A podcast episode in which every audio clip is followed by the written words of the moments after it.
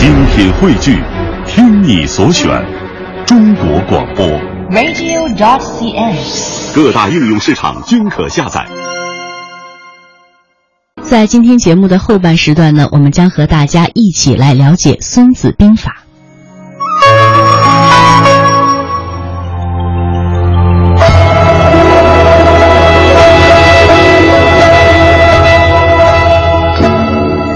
各位听友，大家好，欢迎您收听今天的孔子学堂节目。我们和您一同来聊一下中国兵家的代表人物孙子以及他的《孙子兵法》。那么《孙子兵法》这本书呢，是中国也是世界上现存最早的一本兵书。他的许多格言呢，我们平时呢在生活当中啊，经常都会随口的说出来，比如说“知彼知己”“百战不殆”“呃避实击虚”等等。那么从今天开始呢，我们特地请来了中国人民大学国学院的副院长、中国孙子兵法研究会理事兼副秘书长黄普民教授来做客我们的孔子学堂，和我们一起呢来读《孙子兵法》，为我们讲述这本兵学盛典中充满智慧的谋略和思想。黄老师您好，主持人你好，很高兴有机会来到那孔子学堂这个演播室，和大家来一起分享中国历史上最著名的军事家兵孙孙武的思想和智慧。呃，黄老师在灿烂的中国文明史当中啊，春秋战国时期呢，可以说是一个思想学术都是百花齐放、百家争鸣的这么一个时期哈。那同时呢，这一个时期我们也知道是中国历史上一个战争非常频仍的一个动荡时期了。那对军事理论、用兵权谋的这种呃研究啊，就变得格外的重要。那兵家呢，也因此也成为了先秦诸子百家当中非常重要的一个流派啊。应该说，兵家这个诞生是有种种综合的因素造成的。嗯，它不是一个偶然的哈。它第一，它有个历史的文化的传统。嗯，中国战争起源很早，从夏朝到商朝到周朝，在这个过程当中，好多的王朝的更迭都是通过战争的手段来实现的。嗯，所以呢，中国最早的时候，初步的军事像萌芽嘛。商朝的甲骨文里面就可以看到，嗯，那么到了西周开国的时候，我们大家都非常熟悉的一个人物，有一本小说叫《封神演义》里面的主人公，嗯，姜姜太公，嗯，嗯，他就是非常有战略头脑，同时有指挥才能的一个军事家，嗯，被人们称作武圣啊，武圣人。司马迁说了，他是兵家借重太公为本谋，就是说他是我们的兵学的。鼻祖，鼻祖，老祖宗，老祖宗啊！但是呢，这时候因为学术还是国家的学术体系，嗯、个人的创作的那时候是淹没的。那会儿都是集体创作的，集体创作。呃，春秋战国之前是没有私人著作的啊。到了春秋战国，社会变化的时候，学术发生了一个重大的转折的一个现象，主要表现的一个是学术下移。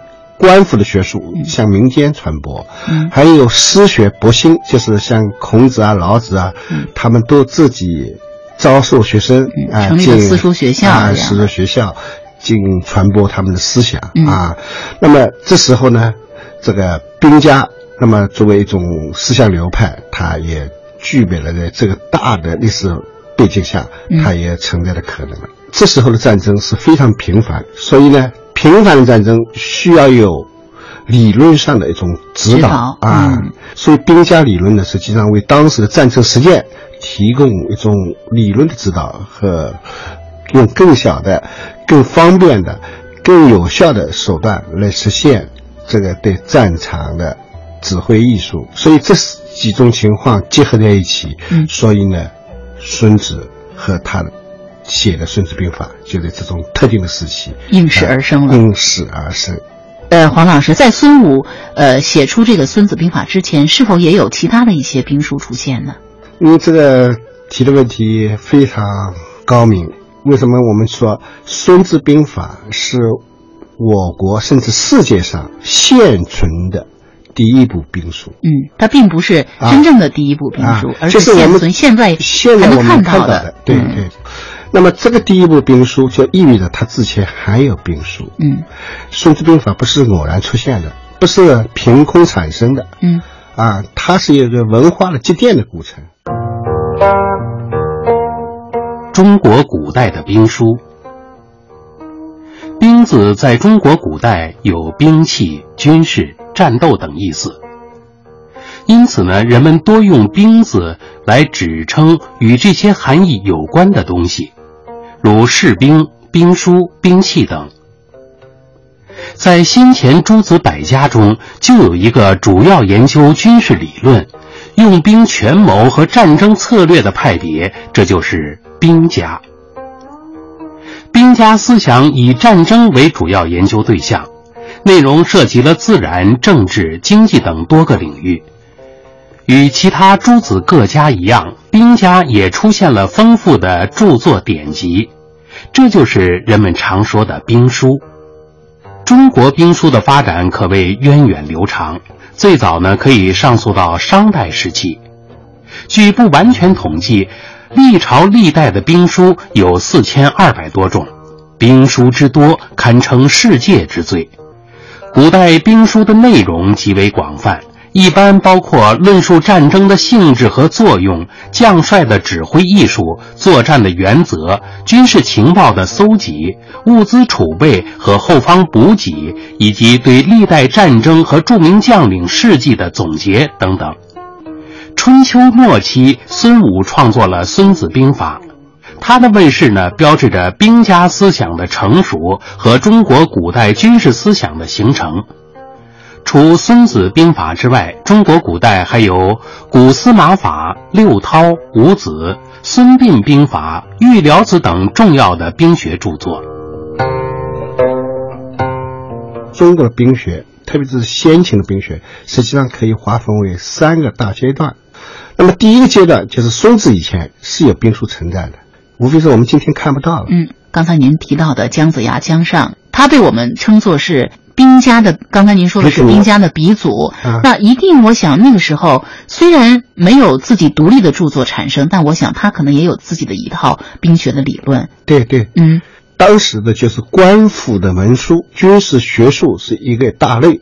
嗯，在《左传》，我们中国古代最非常著名的一本历史书里面，嗯，《左传》成功十三年提到，国之大事。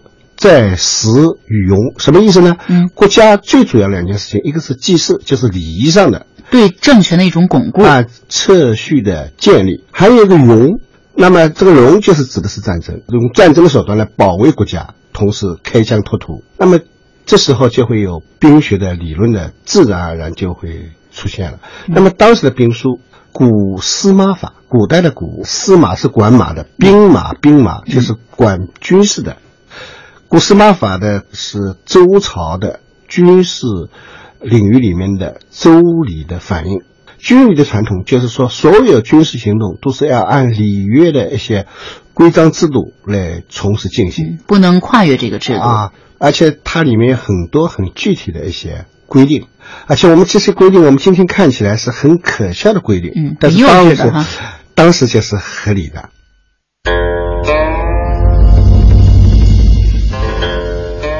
公元前六三八年，因为楚国国君当面恶意羞辱了宋襄公，宋襄公非常气愤，决定发兵讨伐这两国。宋襄公决定先去征伐兵力较弱的郑国。郑国急忙派使者向楚国求救。楚国兵力很强，而且非常善于用兵。他们的大队兵马不去先救郑国，反倒直接向宋国进攻。主公，楚国的兵马到了这儿，是因为咱们要去打郑国。现在咱们不是还没去吗？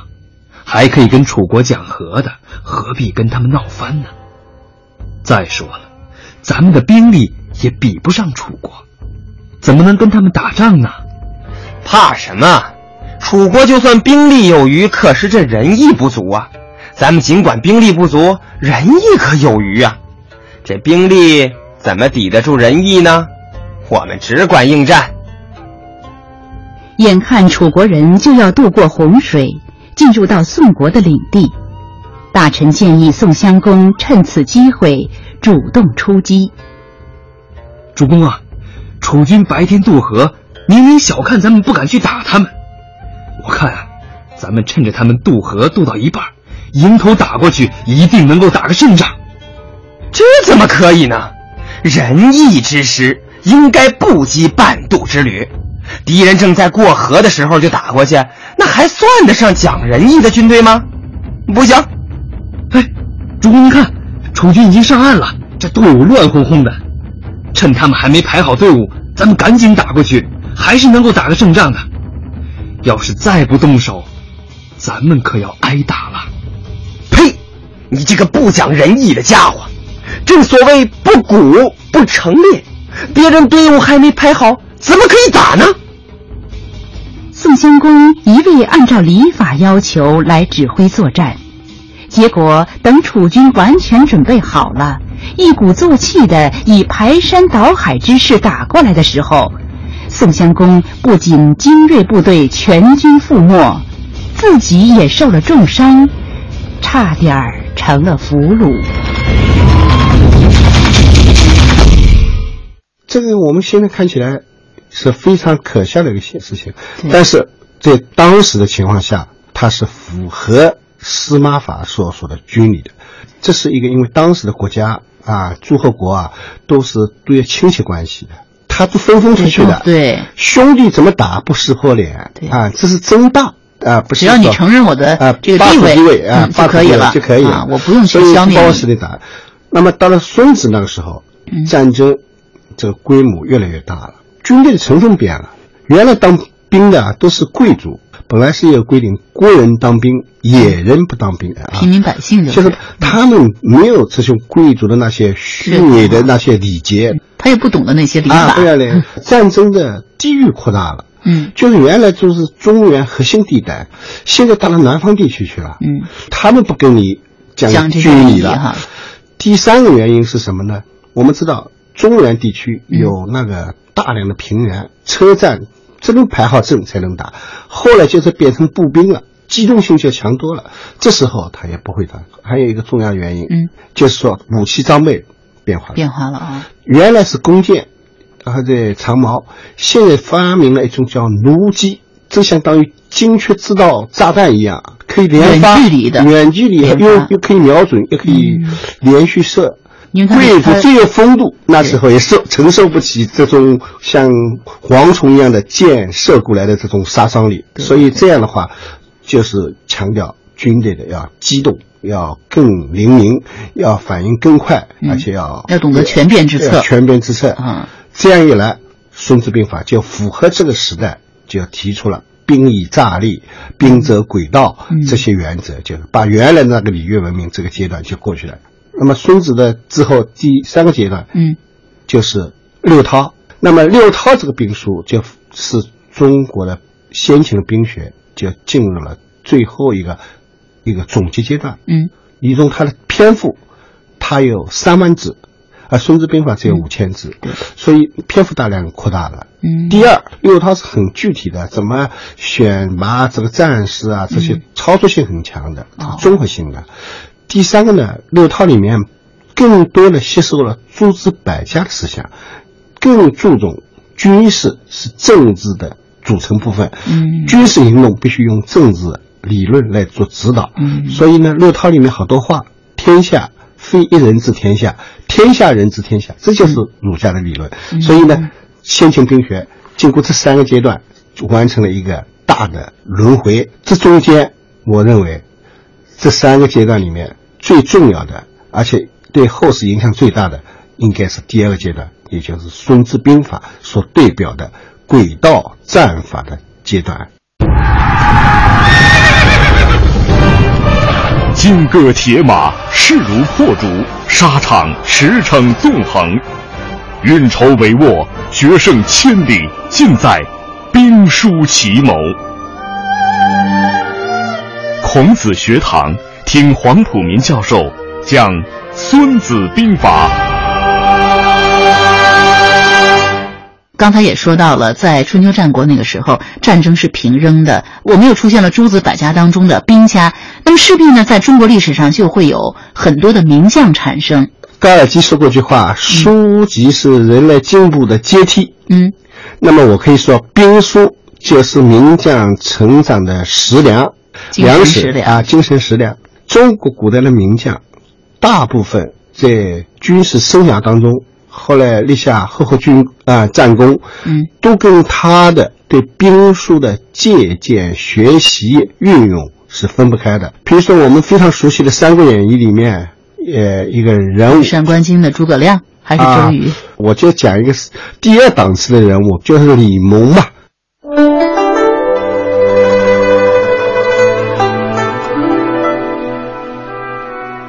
国时代的吕蒙是东吴的一员大将，虽然他骁勇善战，但却并没有什么学识，因此被东吴另一名将领鲁肃讥笑为“吴下阿蒙”。可孙权却认为吕蒙是一个可造之才，于是经常劝说吕蒙多加学习。吕蒙，你现在责任重了，应该抽时间读点书才好啊。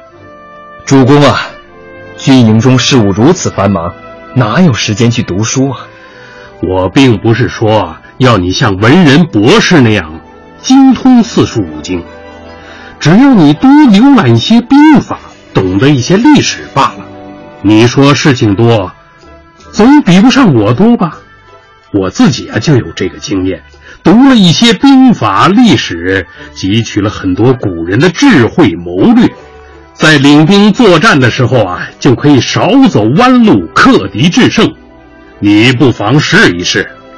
吕蒙听到孙权的劝告，决心发奋读兵书。一段时间后，吕蒙的学问果然大有长进，特别是指挥谋略方面，更是大大提高。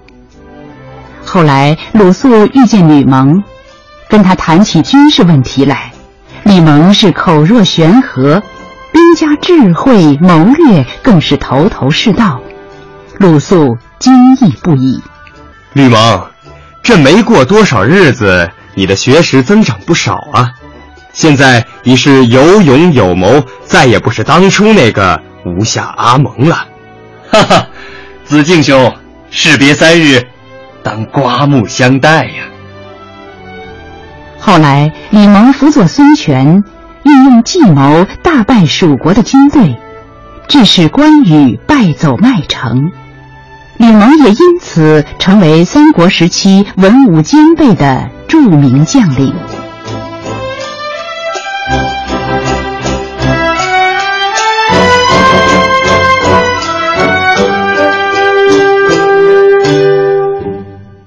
呃，据我了解呢，其实，在历史上也有一些不学兵书而一样打胜仗的。那这又是一个什么样的道理呢？读兵书是一个普遍的原则，有的人可以种种原因没有怎么读兵书，嗯，但是呢，他同样战争当中，他所作所为，嗯，都是符合兵书的基本原则的。最典型的，就是汉武帝的时候，一个大将，嗯，叫霍去病，对，打匈奴的病啊。当时汉武帝很欣赏他的军事才能，嗯，说你如果再读点兵书，那么就更好了。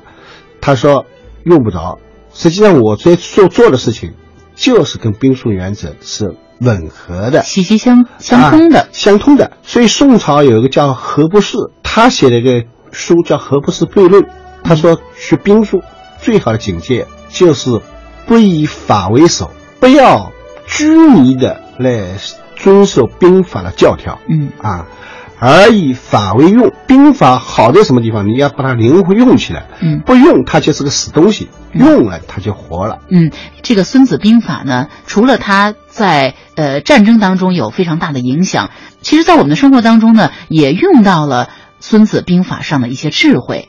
在各个方面，《孙子兵法》都是可以有借鉴和运用的。嗯为什么呢？因为《孙子兵法》它不单是个军事学的书，我更把它看成是一个哲学的书。嗯，哲学是世界观的，就是方法论的东西。对，是用在是指导生活实践的。啊，战略运筹的恰当不恰当，扬长避短，嗯还是以短计长，包括做人一些小事上嗯都会体现出来。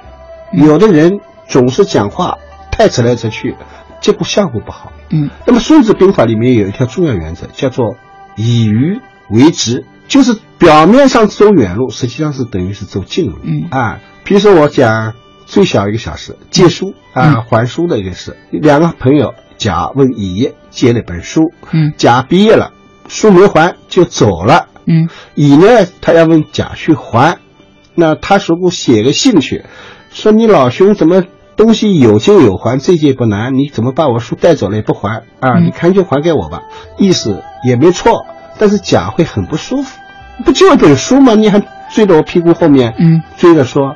他学过学过《孙子兵法》，或者知道兵法那种精髓的话，他完全按以鱼为之来做，就效果会好得多。嗯他可以写封信，啊，某某兄，先叙一下旧情，旧情啊！啊当年我们在一起读书的时候，这么愉快，一起下馆子，一起看看枫叶啊，这么多愉快的生活。然后介绍一下这里其他同学的情况，然后大家在一起，经常都在怀念你啊！希望你下次来北京的时候，一定要告诉我们，嗯我们来尽地主之谊。他收到这个信的时候，他会很高兴。前面实际上都是废话啊，后面还有关键性的一句啊话，叫又急。然后冒号还有呢那本书方便的时候，你还给我，这时候人家会很开心。我书应该还了，嗯基于彼此的友情，甚至加强了友情，也达到了目的。对，这就是用孙子的原则。这个《孙子兵法》的这种精髓和这个呃思维理念，已经呃完完全全的已经变成了一个中国人的思维方式了。对所以呢，我们在生活当中运用的一些呃行为技巧，可能很多都是跟《孙子兵法》是有关的，只不过有的时候我们没有去意识到。呃，《孙子兵法》书当中啊，最重要的一条，刚才您也讲到了，是“兵者，诡道也，嗯兵以诈立”。嗯，那在这里，我们可不可以理解为，在日常生活当中，我们也可以用这种诡计来战胜对方？我觉得理解《孙子兵法》特别要注意避免这个问题的。嗯我们讲《孙子兵法》对我们今天有启示意义，主要是指的他的这种思维方法，不是一些具体的一些轨道十二法啊什么东西来完全对号入座。嗯这个问题会引起一种思想的混乱，同时也会降低道德的水准的。嗯因为它是用于战争的，用于对付敌人的。而我们今天的大部分的情况下，我们都是一种和谐的朋友的关系，和谐的关系。嗯现在社会上有一种不好的倾向，《孙子兵法》成了一个框，什么东西都往里面装，嗯，这会造成一个什么呢？道德要突破底线的。对，游戏会失去规则，那是对《孙子兵法》的一种降低亵亵渎。亵渎而且我觉得这个根本不符合我们今天所谓借鉴和运用《孙子兵法》的初衷和宗旨的。那明天呢，我们将和黄老师一起跟您聊一聊《孙子兵法》这本书的来龙去脉。